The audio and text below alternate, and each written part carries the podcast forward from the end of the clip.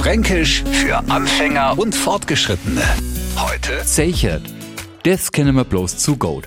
Man freut sich auf einen schönen Fernsehabend, man hat sich einen schönen Film rausgesucht, riecht sich schön am Ei und ist gespannt auf das, was da auf uns zukommt.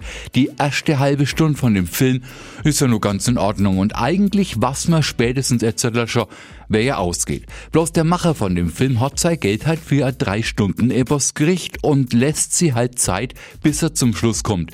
Mir fange es gerne an und spätestens jetzt haben wir Knochenstöhner allmächtig der zechert. Genauso ko a Arbeitswochen zechert sei und zechert ist also alles, was sich unnötig in die Länge zieht. In Franken ko allerdings sogar Süßkram, der uns beim Kauer die Backenzäh entfernt, zechert sei. Fränkisch für Anfänger und Fortgeschrittene. Morgen früh eine neue Ausgabe. Und alle Folgen als Podcast auf radiof.de.